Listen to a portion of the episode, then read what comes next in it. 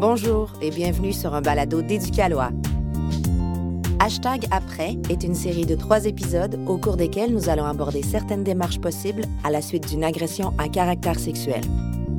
Plus précisément, nous allons parler du processus de plainte à la police, de la trousse médico-légale, du procès criminel et de la médiation. Les récits partagés présentent les expériences de personnes s'identifiant aux communautés LGBTQ. Dans cet épisode Médiation, il sera question d'agression à caractère sexuel.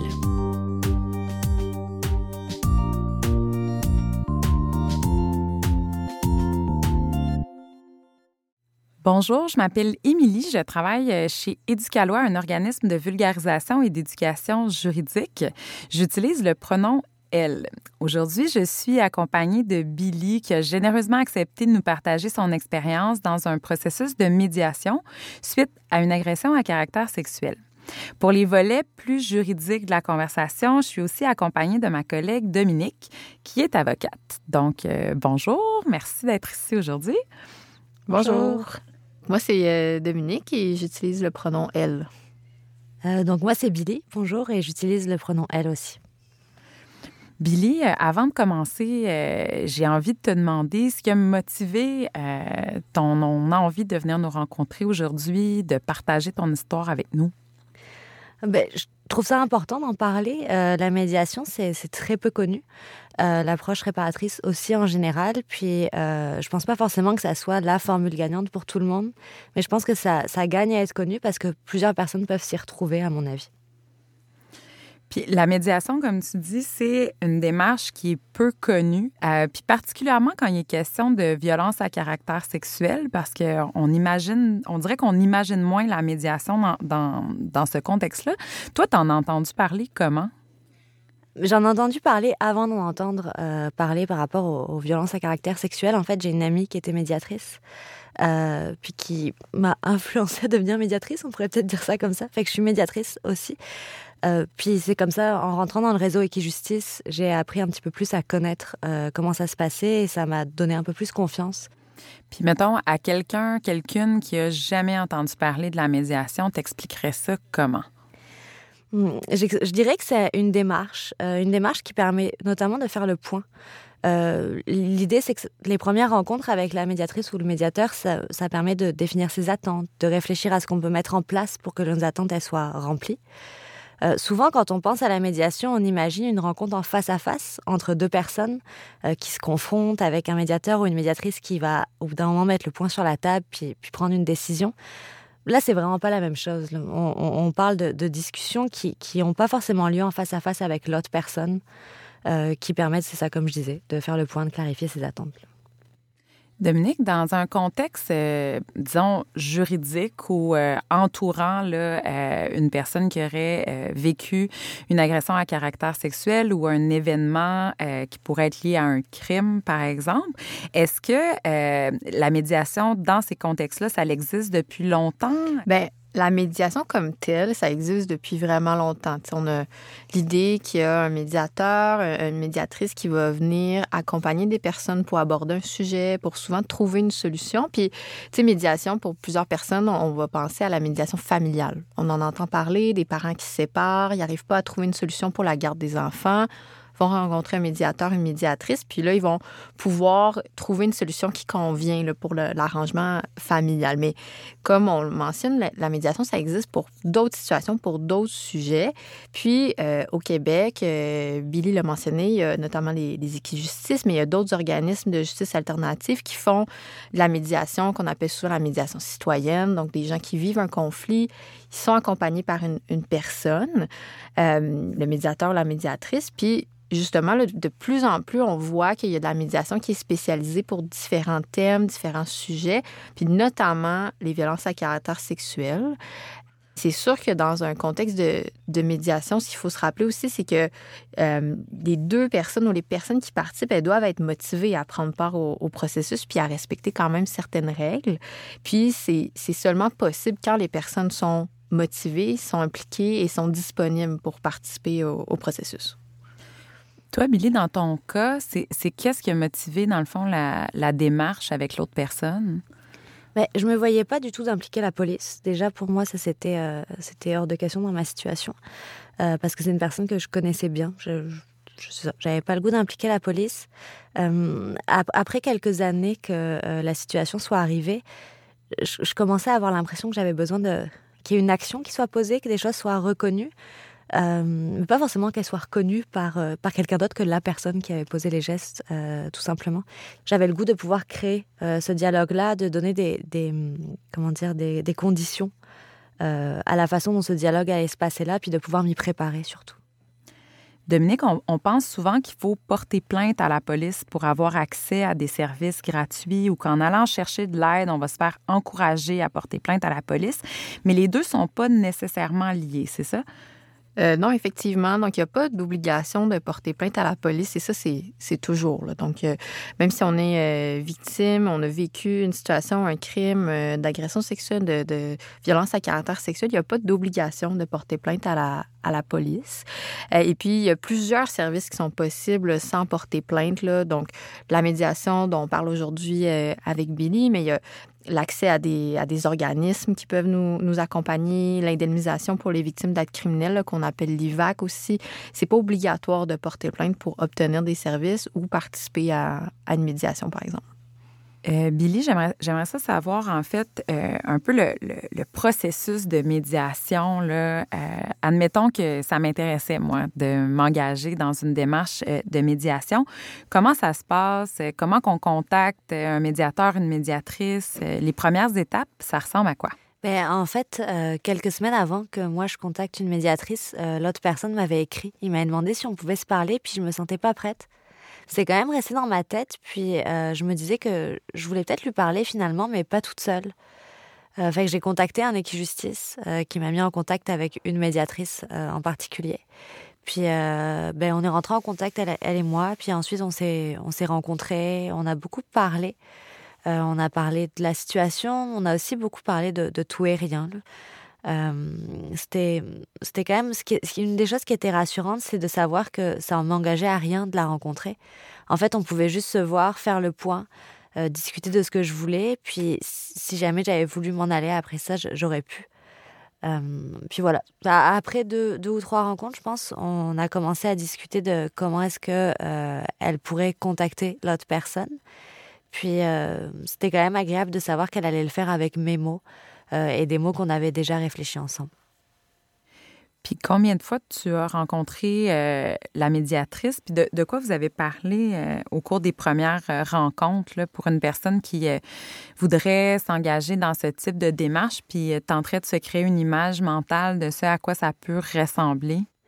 Ben, au début, on a discuté notamment de la situation, qu'est-ce qui s'était passé, des raisons pour lesquelles je l'avais contactée elle, qui était encore nébuleuse honnêtement. Euh, j'avais, je pense j'avais juste le goût d'explorer, voir ce qui allait se passer. Puis j'étais rassurée par le fait que ça engage à rien quand euh, on rencontre une médiatrice une fois. Euh, même quand on la rencontre dix fois, ça, ça engage à rien.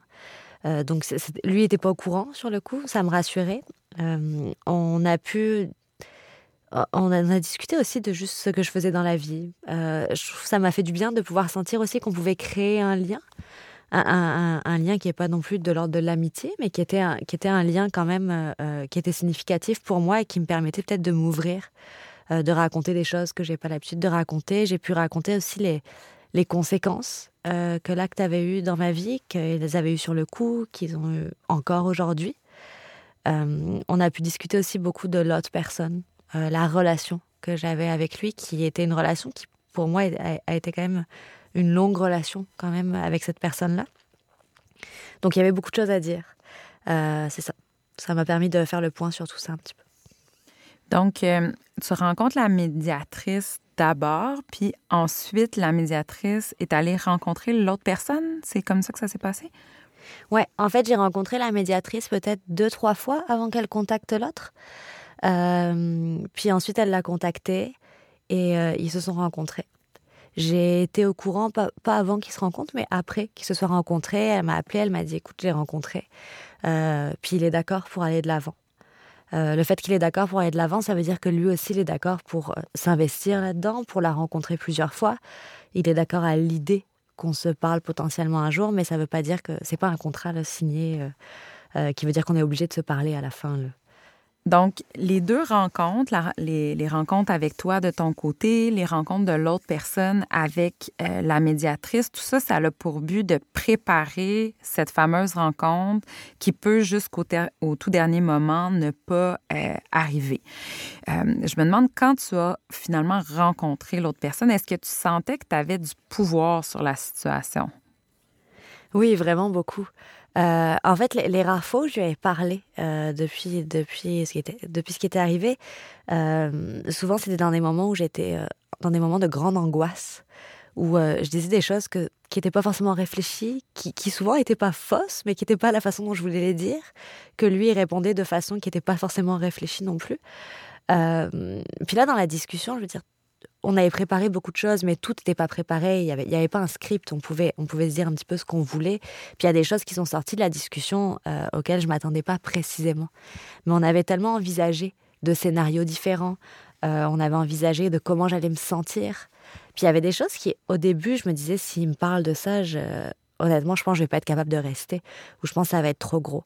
Puis à force d'en parler, à force d'en parler, pour moi, en tout cas, euh, ça a permis de visualiser, puis ça faisait moins peur. Quand je me suis retrouvée à la rencontre, je me disais, écoute, je suis prête. Euh, j'ai jamais été aussi prête.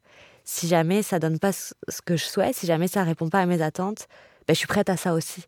Euh, j'ai un plan de, qu'est-ce que je peux faire après. De, euh, c'est ça, je l'ai imaginé, je sais que je suis capable de, le vivre. Ce qui n'aurait pas été le cas, forcément, si ça avait été après la première rencontre. Fait que oui, je pourrais dire que, on pourrait dire que j'avais un, certain sentiment de pouvoir, mais pas de pouvoir sur lui, mais de pouvoir sur la situation. Justement, tu disais, tu sais, euh, la question des attentes. Est-ce, que tu avais des attentes particulières euh, par rapport au processus ou par rapport à cette rencontre-là? Ben, oui et non. Je trouve que c'est une question un petit peu difficile à répondre. Euh, oui, j'avais clairement l'attente de lui parler. j'avais l'attente qu'il reconnaisse.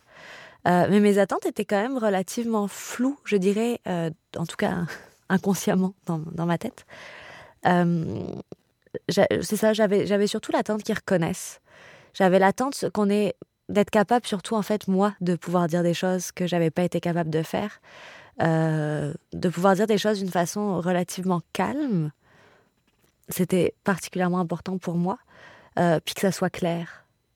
La journée de la, de la rencontre elle-même, moi, je suis curieuse de savoir, là, parce qu'il y, a des étapes, il y a un cadre, euh, il y a des façons de faire. Euh, comment ça s'est passé vraiment, là, euh, des premières minutes, là, si tu nous fais le déroulement de cette journée-là, c'était comment? ben en fait, ça s'est passé à l'extérieur parce que la pandémie faisait qu'à ce moment-là, si on se rencontrait à l'intérieur, on était obligé de garder nos masques. Moi, je trouvais ça étrange de ne pas voir son visage, qui voit pas le mien. Donc ça passé, on a décidé que ça se passerait à l'extérieur pour pouvoir euh, avoir une distance puis respecter les mesures sanitaires. Donc euh, j'étais déjà allée voir euh, le lieu extérieur avec la médiatrice dans les semaines qui précédaient. Puis le jour de la rencontre, j'ai rejoint la médiatrice, je pense, une demi-heure avant, quelque chose comme ça, une demi-heure, 45 minutes. on s'est déplacés ensemble à l'endroit qu'on avait choisi, on a discuté.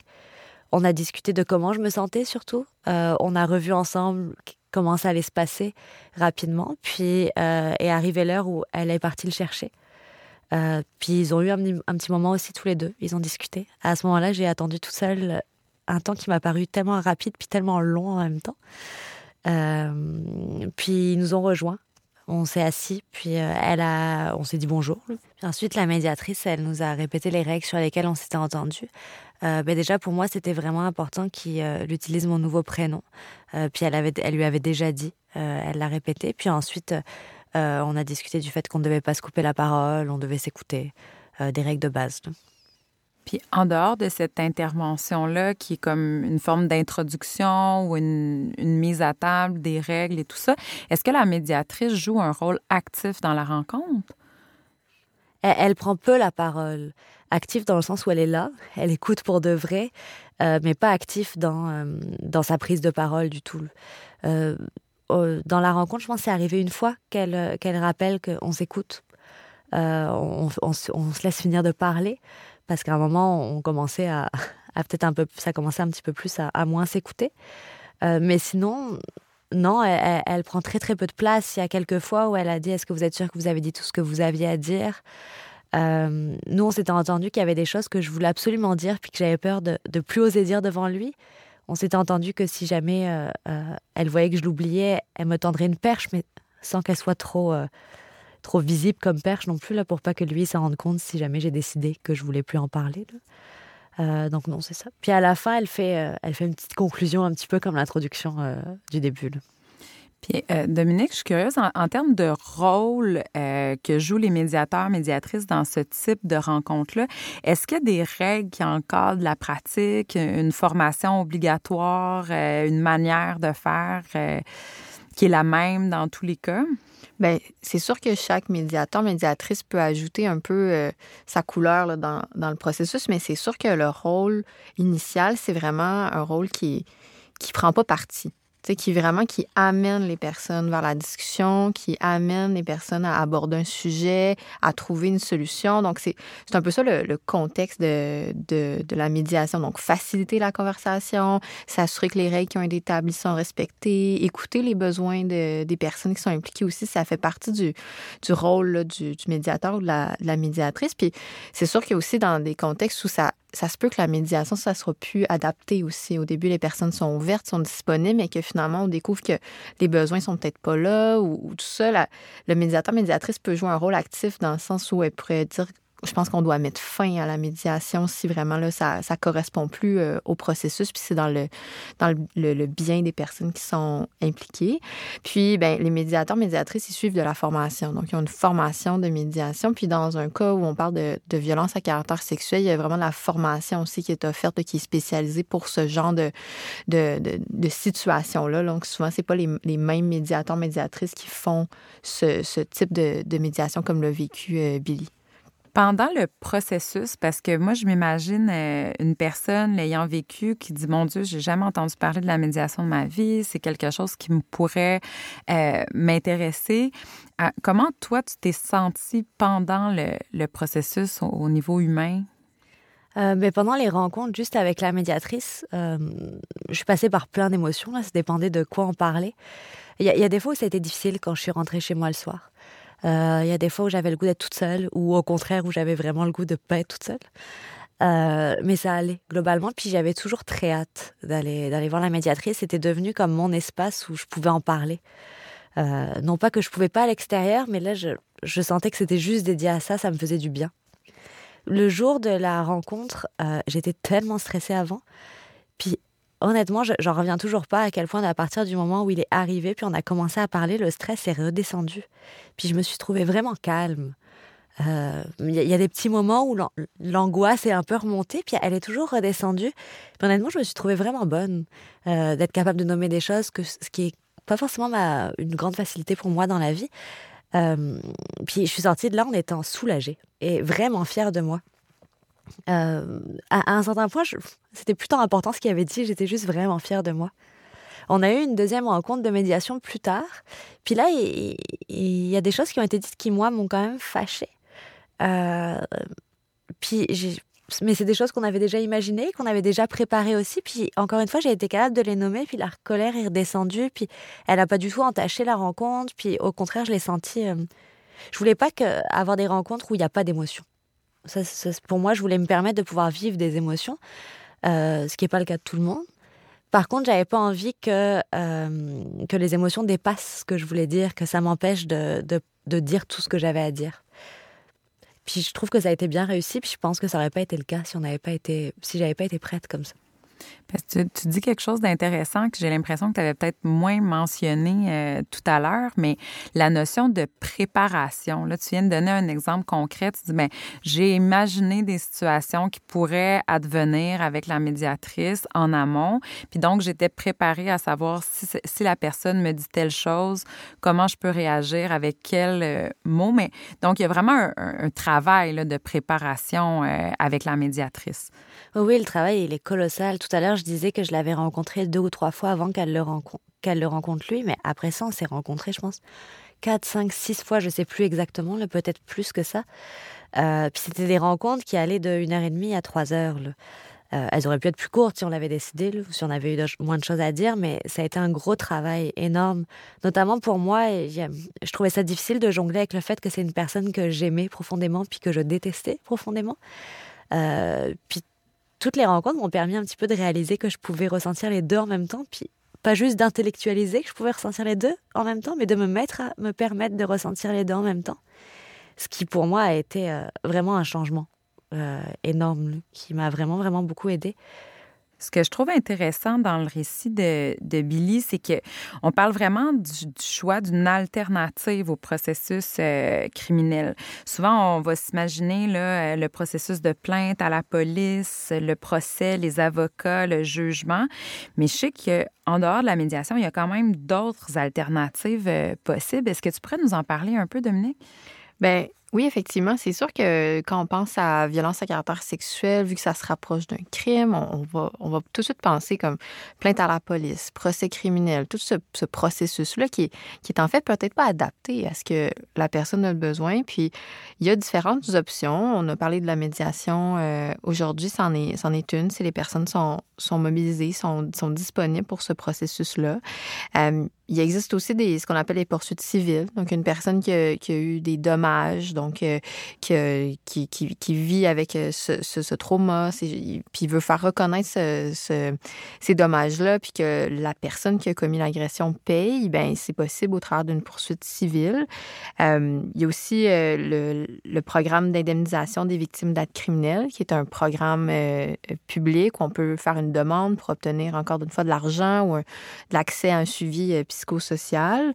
Euh, mais il faut vraiment se concentrer justement sur les, besoins. Qu'est-ce qu'on a de besoin dans ce processus-là? Qu'est-ce qui nous amènerait vers ce sentiment de, justice? Donc, il y a d'autres alternatives que le, procès criminel. je pense que c'est important de, de, se le rappeler que c'est pas la seule option, puis c'est pas la seule option juridique non plus. En terminant, euh, Billy, j'aimerais ça savoir euh, quel conseil tu donnerais euh, à une personne qui souhaiterait entreprendre un processus de médiation, les trucs et astuces à avoir en tête avant de se lancer? Bien, premièrement, qu'une première rencontre, comme je l'ai dit tout à l'heure, ça engage à rien. juste à pouvoir discuter avec une personne de la situation. Puis ça peut s'arrêter là. Il peut y avoir une autre rencontre, on peut envisager d'autres choses. Ça peut permettre aussi de faire le point puis de décider d'aller vers d'autres démarches, des démarches que Dominique mentionnait tout à l'heure, je ne sais pas, l'IVAC par exemple, faire une plainte finalement. Euh, sinon, il faut savoir que c'est un processus qui prend quand même beaucoup de temps. Moi, ça a duré à peu près six mois, euh, je dirais, puis c'est pas forcément le plus long, euh, vraiment pas en fait même.